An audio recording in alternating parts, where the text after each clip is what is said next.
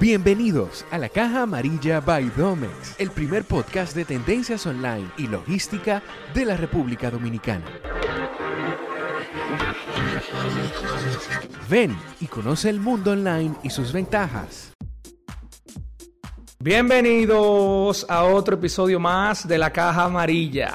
Hoy tenemos una invitada muy, muy especial que queríamos tener desde hace ya un tiempito, un tiempito aquí con nosotros. Con nosotros tenemos a una speaker internacional, consultora de marketing digital, empresaria dominicana y fundadora y CEO de Convierte Más, señores, Vilma Núñez. Bienvenida, Vilma, y como otros te conocemos, Vivi, no sé si te si no importa.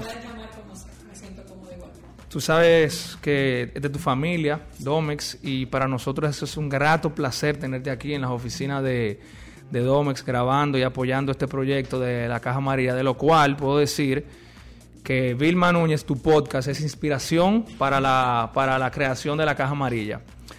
Bueno, hoy yo quiero crear un espacio diferente para los oyentes y la comunidad Domex para hablar un poco de negocios no solo hablar de compras por internet ni de marketing digital, sino de tendencias de negocios online hoy en día. Y empiezo con una pregunta sencilla, que desde tu base de tu experiencia con tus clientes, eh, nos gustaría que nos hablaran un poco sobre cómo visualizas los medios digitales como herramientas potenciales de hacer negocios ante el crecimiento de todas las plataformas digitales que existen de streaming como Netflix, eh, Disney, HBO, entre otros.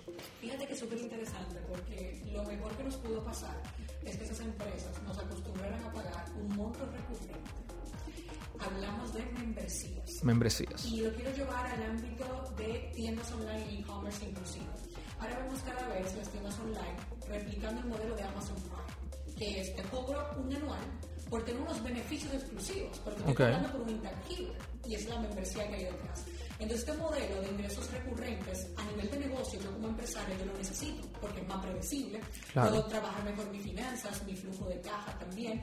Y sin embargo, los negocios no lo están aprovechando. No están intentando incursionar en el tema de membresías. No lo están haciendo. Cuando ya hay patrones, sí que es verdad que las métricas, estaba leyendo justamente una newsletter que producimos de tendencia Está un poco complicado este año, están perdiendo muchos usuarios, pero yo creo que no es real, porque se está hablando de la pérdida, pero es que también en el 2020 hubo demasiado incremento. Claro. Entonces, claro, la métrica es un poquito viciada, pero sí que es verdad que todos nosotros, todos los que pedimos por internet, tenemos presencia digital, tenemos una o más membresías. Claro, 100%. Y no estamos nunca cerrados a que nos ofrezcan una nueva idea de membresía. Y sin embargo, todavía estamos en este modelo de que parece que la membresía, el retainer, el fin, lo quieren cobrar la empresa de servicios. Pero los que vendemos productos también tenemos una oportunidad increíble de nosotros hacerlo. Entonces, lo que yo más veo de esto en este año es la oportunidad de pivotar por el tema de, sacar membresías como empresa, sin importar el negocio. O sea, que pudiéramos decir que una de las tendencias post pandemias es, post pandemia, perdón, es la incursión en esta metodología de negocio bajo suscripciones independientemente de empresas de servicios, empresas de productos, de inventario. Yo vendo, por ejemplo, soluciones educativas, mayormente en claro. también. Cuando vendemos producto físico, también. Pero la idea es diseñar una experiencia. Estamos en una época donde, por ejemplo, ¿cuál fue el último producto que tú compraste? Que pediste por internet. Bueno, compré un adaptador, un adaptador de una computadora. Pero cuando tú se lo, ¿a quién se lo contaste que lo compraste? ¿Es a mí la primera persona que me lo dices? No, lo comenté con alguien aquí de la, de la oficina. ¿Y qué le dijiste? Porque claro, ese es el tema. Nosotros a nivel de marketing, si nos enfocamos en la historia que va a contar nuestro cliente, tenemos un marketing que nunca acaba. claro. ¿Tú cómo le contaste esto? Este adaptador que compraste, ¿cómo se lo explicaste? Le dije, mira, ya resolví, compré el adaptador para poder conectar lo que no hacía falta en el departamento. O sea, era, una, era un adaptador por una solución para facilitar un trabajo dentro del departamento. Claro, sin embargo, el marketing probablemente el adaptador es nefasto, es aburrido. Claro. Cuando pudiéramos hacer un marketing de, este es el adaptador que te va a resolver todos tus problemas de conectividad. Claro. Pero no pensamos en la historia porque somos marcas lamentablemente egoístas y nuestro marketing es egocentric en vez de customer centric. Ok. Si, si lo hiciéramos customer centric, estaríamos pensando en qué experiencia, en qué historia va a contar. Al final, como seres humanos, esto es natural. Se- Sentimos como la necesidad de justificar nuestras compras. Todo lo que compramos, Sí. ya sea con nuestra pareja, con nuestro padre, con- hay que como que justificarlo. Pero cuando, por ejemplo, si yo te digo ahora, mira, es que Domex tiene tantos años en el mercado y entonces lanzó una oferta que fue increíble, claro, yo estoy justificando, le pongo la autoridad y entonces, claro, nadie me puede decir que he hecho una mala compra en. Porque, Claro. claro, yo le estoy vendiendo como que lo que me vendieron a mí, que Claro. Es la mejor solución. Y a nadie le gusta que le digan que hizo una mala compra. No. Entonces, por eso es que como marcas, ahí es donde tenemos que pensar en la experiencia. Y hay una técnica súper interesante para todos los empresarios que nos escuchan, y es que nunca más tomen una decisión de marketing, lancen una campaña, lancen una idea, sin visualizar a su cliente. Entonces, esto lo hacen muchos, eh, muchas empresas multinacionales, cogen en la mesa de junta, y entonces hay una silla o dos sillas que siempre están vacías. Ok. Y la gente dice, ¿pero quién se va a sentar ahí? No, ahí están nuestros consumidores. ¿Qué pensarán ellos de lo que estamos decidiendo? ¿Cómo podemos tomar una decisión sin saber qué pensarían ellos? Y esto te cambia el marketing totalmente. Entonces, cuando vemos empresas como Netflix, Disney, esas empresas son customer centric. Están pensando primero en nuestra experiencia que en el Claro. producto. El producto se vuelve irrelevante. Totalmente. Entonces, ahí es donde va el futuro. Porque ahora mismo se vende tanto la personalización. Todo personalizado. Cuando a ti te regalan algo personalizado, si yo te regalara una libreta personalizada, a ti te va a costar regalar esa libreta a otra gente. No, no, no la puedo regalar. No la puedes No la puedo regalar. Pero si te regalan otra cosa personal y tú estás en recogedera, en, En limpiadera, para limpiar el escritorio, empieza a repartir. Pero si dice tu nombre. No la puedes regalar. O dice Domex, no la sacas. Claro. Entonces, por eso incluso los e-commerce, las tiendas online, están facturando más gracias a agregar el componente de personalización, que se traduce en una experiencia. Claro. Entonces ahí es donde tenemos que enfo- enfocarnos. Estamos muy, de verdad, es como un piloto automático, nuevos clientes, nuevos clientes, nuevos clientes, que nos olvidamos de cómo el cliente existente generarle experiencias nuevas, hacer lo que hable de nosotros, que solo nos elija a nosotros, que solo nos recomienda a nosotros. Claro. Ah, hablando de eso también, en esas, en los medios digitales, ¿qué es más importante? ¿Lograr la fidelización de esos clientes o lograr una buena venta? Cuando digo una buena venta es poder colocar eh, eh, tu producto y con una buena rotación. Eh, pero, ¿qué estamos buscando las empresas? Fidelizar a esos clientes para que puedan comprar otros productos de nosotros, simplemente eh, lo que llamamos aquí una buena venta. Momento que ya ninguna empresa se queda sin una oferta de Black Friday. Pues todo el mundo se sube a lo mismo, fin de año, Navidad, con todo eso. Si empezamos en Black Friday, y de verdad que en toda la consultoría me pasa lo mismo, de una vez siempre el tema es cómo vamos a llegar a nuevos clientes. Nadie está pensando cuál es la campaña de Black Friday Para los clientes actuales. Entonces, si tú le vas a un cliente nuevo para traerlo, quiero que vengas conmigo, un 20, tu cliente tiene que tener un 30, un 25. Tu cliente tiene que tener una prioridad, tiene que enterarse antes, tiene que recibir un incentivo adicional. Entonces, la fidelización es la clave, porque tú tienes un cliente que compra una vez, te paga, vamos, a- vamos a imaginar que son 100 dólares de media que tú recibes por compra. 100 dólares una vez, o vamos a tener varias veces 100 dólares. Entonces yo siempre cuando hago mi conferencia hago, ¿qué tú estás buscando? ¿Una transacción o una relación? Si tú buscas la relación y te enfocas en tu marketing en relación, tú vas a recibir muchas veces 100, 100, 100, 100. Y otros 100 de gente que ellos han estado hablando. Yo te dije, el marketing no se acaba. Si tú tienes una experiencia, el marketing nunca se acaba. Claro. Esa gente sigue hablando de ti. Entonces yo siempre me enfoco en la relación. Fidelización 100%. O sea, en ese, en ese, en ese razonamiento, lo ideal entonces sería poder lograr separar esas campañas tan importantes y enfocarlas a una parte a los clientes que ya tenemos y otra a los clientes nuevos. Como darle a esos clientes que ya tienen tiempo confiando en nosotros, por ejemplo los clientes de Domex, que tienen ya varios años, algo exclusivo para ellos y que no se sienta como, porque la realidad es que la mayoría de las campañas, como tú mencionas, son para nuevos. Claro, pero yo te digo, por ejemplo, vamos a imaginar, dame el 5% de tu presupuesto de marketing solo para promocionar los hitos que está consiguiendo Domex. Y a todos los empresarios que nos escuchan, hay que hacer esa valla de los hitos que estamos consiguiendo. ¿Cuántos años tenemos en el mercado? ¿Qué acabamos de lograr? ¿Qué acuerdo acabamos de cerrar? ¿Qué premio o distinción acabamos de recibir? Y eso hay que promocionar. O sea, eso es un presupuesto obligatorio. Muchas veces hacer relaciones públicas y una campaña Claro. se paga un PR. Bueno, pues este es el interno, que tiene que estar interno en la organización y es parte del presupuesto marketing. Entonces, cada vez que yo publico algo interno, de logro, le ponemos una reflexión, porque el storytelling siempre juega un rol muy importante en los negocios y el marketing, se explota. Entonces tú tienes que hacerlo, tú siempre tienes que hacerlo, o sea, como las novedades, las ventajas, y ya está. Y tú verás cómo va a cambiar y tus clientes van a estar más satisfechos. Sabemos que la empresa o la marca que no esté en medios digitales no existe. No. Eso es algo que ya yo creo que no, no hay ni que repetirlo, se cae de la mata. Pero nos hemos dado cuenta, nosotros los mercadólogos, porque me considero mercadólogo también, los publicistas, que esto es algo que va cambiando demasiado rápido y va evolucionando demasiado rápido. Probablemente lo que nosotros vimos el año pasado no son quizás las mejores prácticas para este año. Entonces, desde tu expertise, ¿cuáles son esas tendencias para las buenas estrategias en marketing digital? Para esas empresas que están estancadas en, lo mismo de siempre a nivel digital, ¿qué tú recomiendas? Vertical y mobile. Vertical y mobile. La mayoría de empresas todavía siguen con un formato horizontal. Y vamos y contratamos a la productora y es horizontal. Cuando realmente sí, pero aquí hay una estrategia que no se está haciendo. Hay que grabar horizontal, dejando tanto espacio en los laterales que no optamos a vertical. Pero si tu estrategia no está en vertical, tú estás dejando de hablarle a una gran parte de la audiencia. Tengo una gráfica aquí que luego igual se la puedo poner para que la puedan compartir en, el vídeo o apuntarla cuando lo pongamos. Y es interesante del comportamiento de las redes sociales. Lo primero es cuántas redes sociales tú tienes presencia.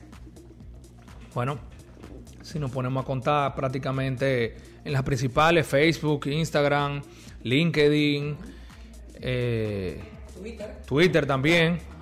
¿Usas TikTok? Todavía. Tienes que usarlo. Estamos todavía en ese proceso de implementación. No, pero no usarlo tú. Bueno, TikTok, es el referente del vertical. Totalmente. Es el referente de la, del vertical. el quien comenzó la iniciativa fue Snapchat. Cierto, pero cierto. Nada tuvo éxito en una audiencia muy joven. Sí, o sea, sí. Muy joven. Pero cinco redes sociales. Lo primero es que esa métrica muy pocas personas lo saben. La media de los consumidores de todos los negocios, es decir, los, internautas, que nos llamamos los que consumimos en Internet, son cinco redes sociales que tenemos presencia. Y aún así, los empresarios insisten en mandar tener presencia en dos redes sociales. En Instagram y Twitter. Ciertamente. Son cinco. Pero lo más interesante es el comportamiento y el uso.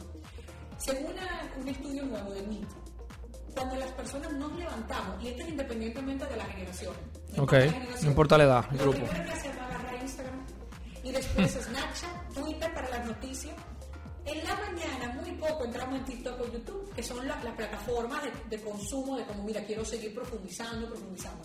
Sin embargo, en la noche, número uno es TikTok, YouTube, número dos y número tres Instagram. Me reflejo, me reflejo en esa gráfica, totalmente. Totalmente. Totalmente. Sin importar la generación. O sea, ahí es, es, casi prácticamente igual. Entonces, esto que está diciendo, estamos vertical. YouTube ya sacó también una versión de short vertical. Sí, sí. Todo es vertical. ¿Pero por qué es vertical? Porque así como utilizamos el concepto nugget, snack, cuando hablamos de las piezas cortitas, igual este podcast y sacamos un trozo de 30 segundos, es un contenido muy fácil de digerir. Ahora la pregunta es, ¿los empresarios que nos escuchan están haciendo contenidos densos o muy fácil de digerir? Muy fácil de digerir.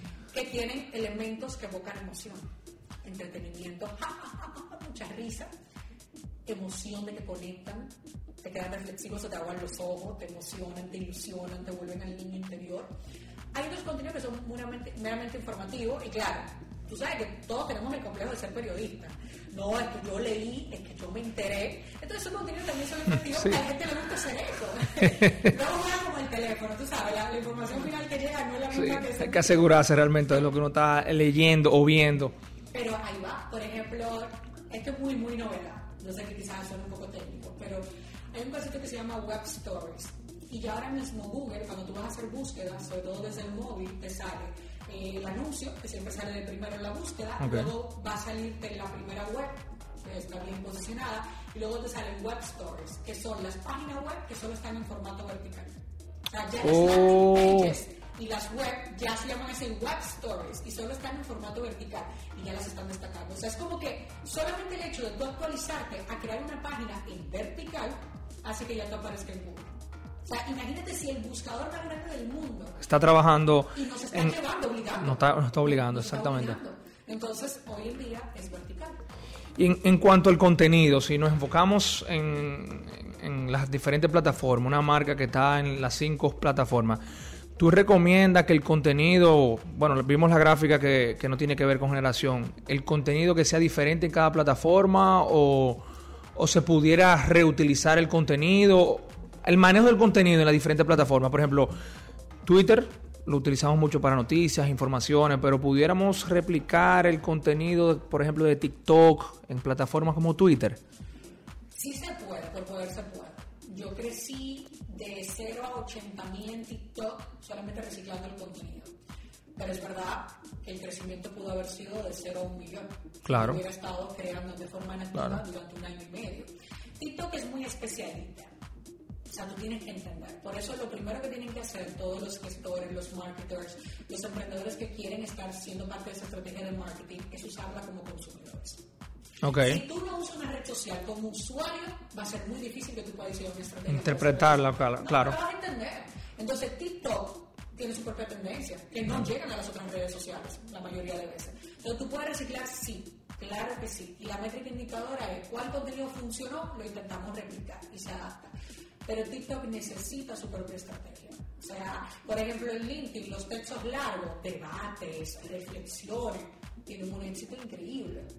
Sin embargo, y la historia de superación. Sin embargo, en TikTok también funciona eso, pero también funcionan otras cosas un poquito más sencillas, más fácil de digerir. Y por, por ejemplo, en Instagram tú puedes hablar a nivel sofisticado y también a nivel llano. En TikTok no hay que hablarle para niños o para adultos. Si tú no hablas en Mientras más sencillo, Totalmente. Tú tienes que hablarle, ponerle símiles. Mira, tú te imaginas un árbol que hay peras manzanas. que es una aplicación muy rápida, o sea, muy, muy, muy rápida, muy rápida. No, y hay muchos niveles de educación. O sea, tienes mu- aparte de- del tema de generación, estamos hablando de muchos niveles de educación. Tenemos desde adolescentes hasta personas más mayores. O sea, nuestra abuelita es súper digital. Sí. Pero eso no es el caso habitual de una abuela. O sea, nuestra abuela da like, te pone comentarios, te pone bendiciones. Sí. O sea, eso no es el caso tradicional. Sí. Eh, entonces, pero tenemos que hablar en un lenguaje ya, si no, no vamos a llegar. Entonces, mi recomendación es no reciclar, sino crear un plan de contenido para cada red social. Pero si usted no tiene tiempo ni recursos, por lo menos recicle. Porque Recicle. Cada día que pasa que tú no estás en algunas redes sociales que están en tanto crecimiento, como Instagram, porque va más lento, sigue en crecimiento, y TikTok, literalmente, te lo voy a poner muy serio, estás dejando de ayudar al cliente. Y ese tiempo que tú no estás dedicando, hay un competidor tuyo, inclusive más pequeño, que se te Sí, sí, totalmente. Eh, tenemos una pregunta aquí que nos, nos enviaron, volviendo al tema principal. ¿Qué es el marketing de afiliados y cómo una empresa puede implementar esta estrategia? Fíjate que el tema de referido, traemos un cliente que después tú y yo nos ponemos de acuerdo, es una estrategia que se lleva usando toda la vida. Toda la un vida. intermediario que gracias a unir a dos partes se lleva una comisión. Pues exactamente el tema de marketing de afiliados. Nosotros vamos a afiliar, tal y cual lo dice la palabra, a personas en nuestro negocio para que cada uno de ellos tenga su propio tracking, porque todo hoy en día digital tiene su propio seguimiento, y cada vez que recomienda nuestro producto, nuestra empresa, y se genere una transacción, ellos se llevan un trocito de la transacción. Entonces pasamos a un vendedor tradicional que refiere a un cliente, hay que hacerlo manual y el proceso dura meses, a contratamos a un influencer y en vez de pagarle solamente para que hable nuestra marca, lo hacemos afiliado y ese influencer te hace el resultado de un producto. O sea, hoy en día estamos que hay algún influencer que publica tu producto y se agota. Y se agota. O sea, te agota el inventario. Si tú quieres limpiar el inventario, búscate a un buen influencer que sea afiliado. Porque si nada más le pagan por hablar de tu marca, igual se limita a la promoción. Y no a la parte estratégica de vivir el producto, de usarlo, de Claro. recomendarlo, porque sabe que se está llevando una comisión. Entonces, en los modelos tradicionales, por ejemplo, yo puedo hablar, los lanzamientos más grandes de la historia fue, hace muchos años, una newsletter de cripto en el 2017 Ok. el lanzamiento más grande y fue gracias a afiliados. Eh, Tony Robbins, antes de la pandemia, también hizo el lanzamiento que había sido hasta ese momento el más grande, eh, con 20 y pico de millones de dólares de facturación y 11 millones tuvieron que pagarse los afiliados de comisión. Ok. 11 millones. Y ahora el lanzamiento más grande de la historia se celebró en 2022 por 57 millones de dólares. Otra vez volvemos al tema de inversiones en cripto y todo eso. que fue un software que vendieron y no gastaron nada en publicidad, todo fue gracias a afiliados. Entonces, si tú me preguntas, este es el mejor momento para el marketing de afiliación. Hay muchas oportunidades porque la gente está vendiendo sin tener un almacén. Claro. O sea, yo vendo algo que yo no tengo problema de logística, yo soy una patita más del marketing de esa empresa. Entonces, claro, las empresas que están haciendo, contratando, buscando y atrayendo un montón de afiliados para que hagan también el marketing. ¿Por qué? Porque los costes de publicidad están subiendo, no van a parar de subir. Lo que tenemos que hacer como empresario es optimizar nuestros costes, ver dónde podemos cortar sin cortar la experiencia y saber que el coste de adquisición de nuevo cliente va a subir. claro. Si no entendemos esto, no vamos a poder seguir operando. Entonces es una estrategia brillante. El negocio que no tiene marketing de afiliación, no. Incluso tú me hablaste al principio de Netflix. ¿Qué hace Netflix con los actores, con toda la serie y la película que está produciendo? Si tú te entras cada perfil de cada, de cada uno de ellos. Tiene un plan de contenido. Increíble. Y meses antes, y semanas antes, y ya estamos en estreno. Y vete, ¿qué son ellos? Son afiliados. Totalmente. Totalmente. Y eso es algo que se ve, yo, bueno, yo lo sé ahora porque tú lo estás diciendo, pero yo no lo había visto así de esa forma, pero es cierto. O sea, de hecho, uno se entera de los lanzamientos que tiene Netflix es por los mismos actores, ni siquiera por la plataforma, ni siquiera por la misma plataforma. O sea, que podríamos decir, y tú consideras que la principal estrategia con nuestro influenciador debería ser en base a afiliados. Deberíamos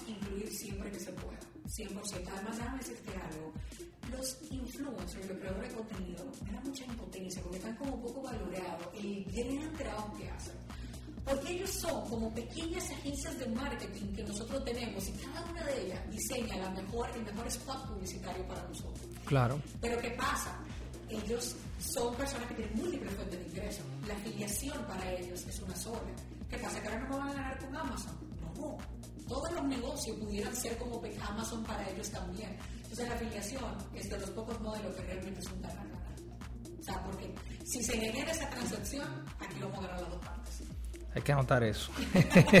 Hay que anotar eso. Bueno, voy con una última pregunta.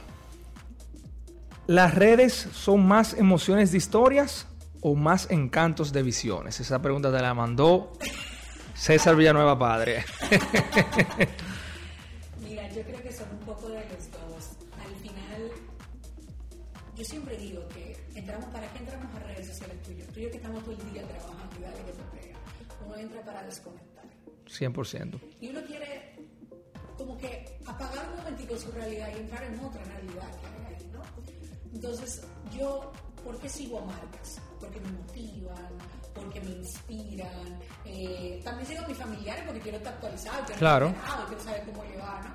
Entonces, hoy en día el poder de contar historias es una habilidad que cualquier departamento de marketing, yo no hablo del copy, hacerlo atractivo, persuasivo para que influya, no, el arte de contar historias.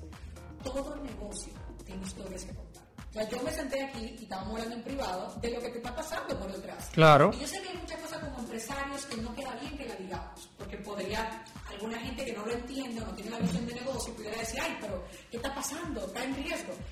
Pero ¿cuántas cosas tú has dejado de contarle a tu comunidad que pudiera acercarte a ellos? Entonces, si tú te fijas cómo están vendiendo las grandes corporaciones hoy en día, lo que están haciendo es una preventa eterna. Sí. O sea, el producto sale en septiembre y estamos en enero y están hablando de eso. Y estamos en la fábrica, estamos haciendo la prueba, y mira el piloto, y mira el prototipo. Pero pocas empresas están haciendo eso.